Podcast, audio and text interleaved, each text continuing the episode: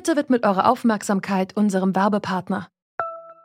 Die Suche nach geeigneten Mitarbeitenden kann viel Zeit in Anspruch nehmen, muss sie aber nicht unbedingt, denn man kann sich helfen lassen.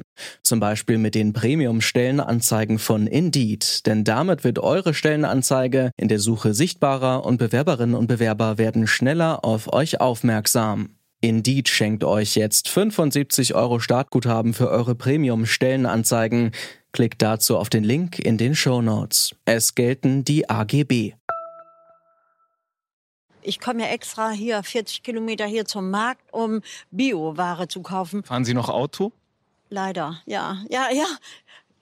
Ich fahre hier, hier, ja auch her. Ja, ich fahre noch Auto. Aber zu Hause fahre ich viel Fahrrad. So die Antwort einer Frau bei einer Straßenumfrage des Kulturjournals vom Norddeutschen Rundfunk im September 2020. Und seien wir mal ehrlich, auf etwas zu verzichten, das ist wirklich oft gar nicht so leicht. Einige Ökonominnen und Ökonomen schwören deshalb auf das sogenannte grüne Wachstum. Das soll eine Wirtschaft ermöglichen, in der Wachstum und Klimaschutz zusammengehen. Aber geht das überhaupt? Es ist der 28. Mai und ich bin Marianta. Moin.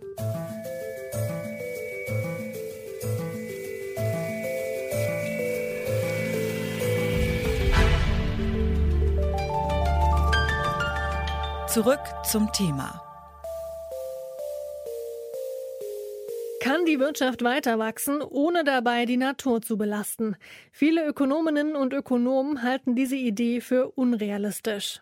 Wirtschaftliches Wachstum und eine nachhaltige Ökonomie schließen einander, zumindest in Wirtschaftsdebatten, oft aus. Wie nachhaltig kann grünes Wachstum also sein? Darüber habe ich mit Lydia Korinek gesprochen. Sie ist Beraterin beim ZOE-Institut für zukunftsfähige Ökonomien. Im Interview habe ich sie als erstes gefragt, was man in der Ökonomie eigentlich genau unter grünem Wachstum versteht. Grünes Wachstum basiert auf dem Konzept der Entkopplung. Also während die Wirtschaft weiterhin wächst, sollen gleichzeitig Ressourcenverbrauch und Emissionen sinken. Und hier ist es zunächst wichtig, dass man unterscheidet ähm, zwischen absoluter und relativer Entkopplung wächst das Bruttoinlandsprodukt, während Ressourcenverbrauch und Emissionen sinken, wird das als absolute Entkopplung bezeichnet. Bei einer relativen Entkopplung hingegen, da steigen der Ressourcenverbrauch und die Emissionen weiterhin an, aber weniger stark als das Bruttoinlandsprodukt.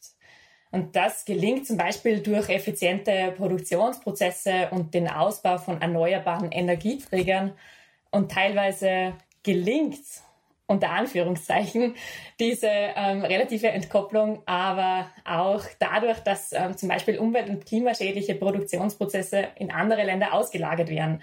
Und die Wissenschaft ist sich klar darüber eben, dass es ähm, eine absolute permanente und globale Entkopplung von Wirtschaftswachstum, Ressourcenverbrauch und Emissionen wahrscheinlich zu langsam und zu gering ist, um die beschlossenen Klimaziele zu erreichen. Kritische Stimmen sagen ja, wie gesagt, dass grünes Wachstum schlichtweg nicht umsetzbar ist. Was sind denn momentan die größten politischen, aber auch wirtschaftlichen Hürden für grünes Wachstum? Die Idee eines kontinuierlichen Wirtschaftswachstums steckt sehr stark in unseren Köpfen und also Wachstum ist derzeit eine Voraussetzung für die Kontinuität und Stabilität von unseren Systemen. Unsere sozialen Sicherungssysteme zum Beispiel brauchen ähm, Wirtschaftswachstum, aber auch unsere Arbeitsmärkte, unsere Finanzmärkte, also unsere Systeme, die bauen derzeit darauf auf, dass es ein kontinuierliches Wirtschaftswachstum gibt, um weiterhin stabil zu bleiben und zu funktionieren. Jetzt ist es aber eben so, dass Wachsen an sich ja kein Ziel ist. Also das ist kein Selbstzweck.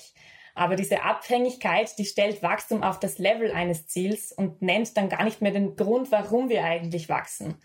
Und das Wachstum als Bedingung für politische und ökologische Stabilität übt Druck auf unsere ökologischen Systeme aus. Es zehrt an den Ressourcen und Reserven unserer Erde. Und die ökologischen und sozioökonomischen Herausforderungen, die wiederum bedrohen langfristig die Stabilität unserer Ökonomien und Gesellschaften. Was ich damit sagen will, ist, dass diese Wachstumsabhängigkeit auf lange Frist auch ein, eine Gefahr ist für unsere für das Funktionieren unserer Ökonomien. Und wir wollen mit gar keinem Wort damit sagen, dass es uns darum geht, dass wir schrumpfen wollen oder das Wirtschaftswachstum zu verteufeln. Wir müssen das grüne Wachstum auf jeden Fall versuchen und ähm, auch diese Mechanismen einbinden in unsere Politik und Handlungsweisen. Aber es braucht ein breiteres Spektrum, um eben handlungsfähig zu sein, ähm, auch wenn es vielleicht dann nicht danach ausschaut, dass die Wirtschaft ähm, kontinuierlich weiter wächst. Bei grünem Wachstum sollte also das Grün im Vordergrund stehen und nicht das Wachstum. Das findet zumindest Lydia Kurinek vom ZOE-Institut für zukunftsfähige Ökonomien. Aber Wachstumskritikerinnen und Kritikern ist grünes Wachstum nicht genug. Sie finden, Wirtschaftswachstum und Nachhaltigkeit sind nicht miteinander vereinbar.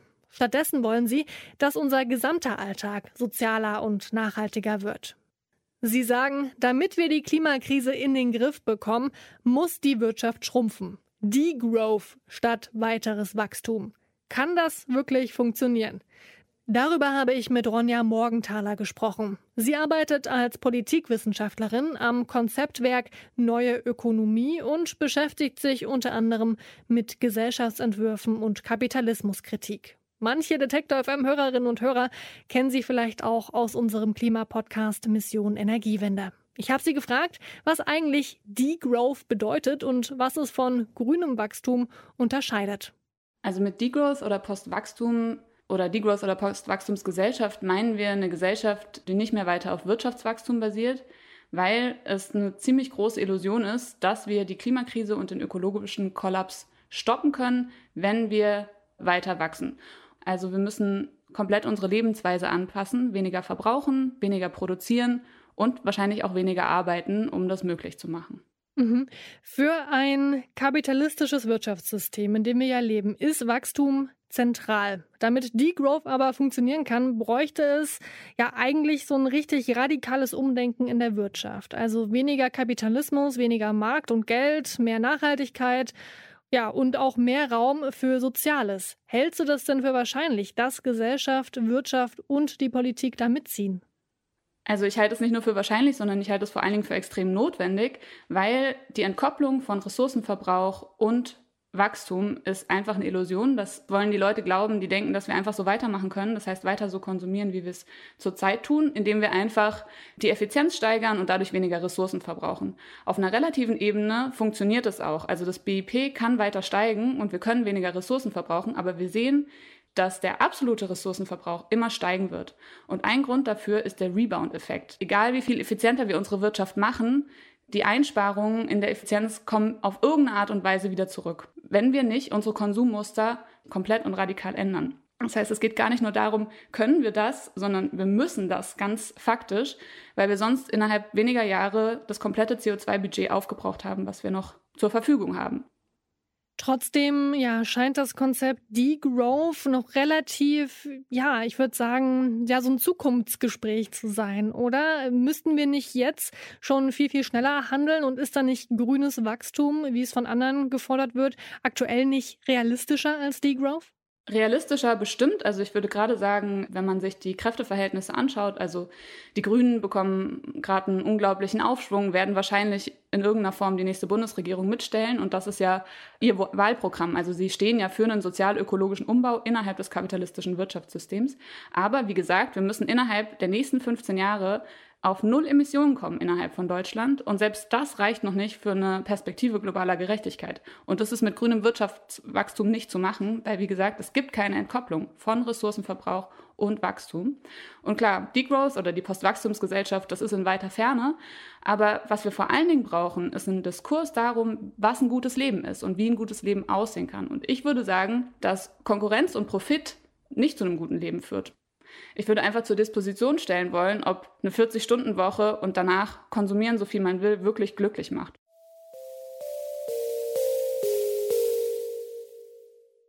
Egal ob grünes Wachstum oder Degrowth. Für mehr Nachhaltigkeit braucht es alternative Wirtschaftskonzepte, sagen Expertinnen. Ideen gibt's. Jetzt heißt es nur noch, sie auch umzusetzen. Und zwar schnell. Denn wenn wir der Klimakrise wirklich etwas entgegensetzen wollen, dann haben wir nur noch wenige Jahre Zeit. Das war's für heute. Ihr wollt noch mehr vielseitige Podcasts, gute Musik und anspruchsvollen Journalismus und das alles mit sehr wenig Werbung? Dann unterstützt doch bitte unsere Arbeit auf der Plattform Steady. Mehr Informationen dazu findet ihr unter detektor.fm slash Danke. Und ich sage an der Stelle auch schon mal Danke. Unter anderem auch an Toni Mese, David Will und Andreas Propeller für die Mitarbeit an dieser Folge. Chefs vom Dienst waren Alia Rentmeister und Esther Stephan. Ich bin Maria Hinter. Ciao. Zurück zum Thema vom Podcast Radio Detektor FM.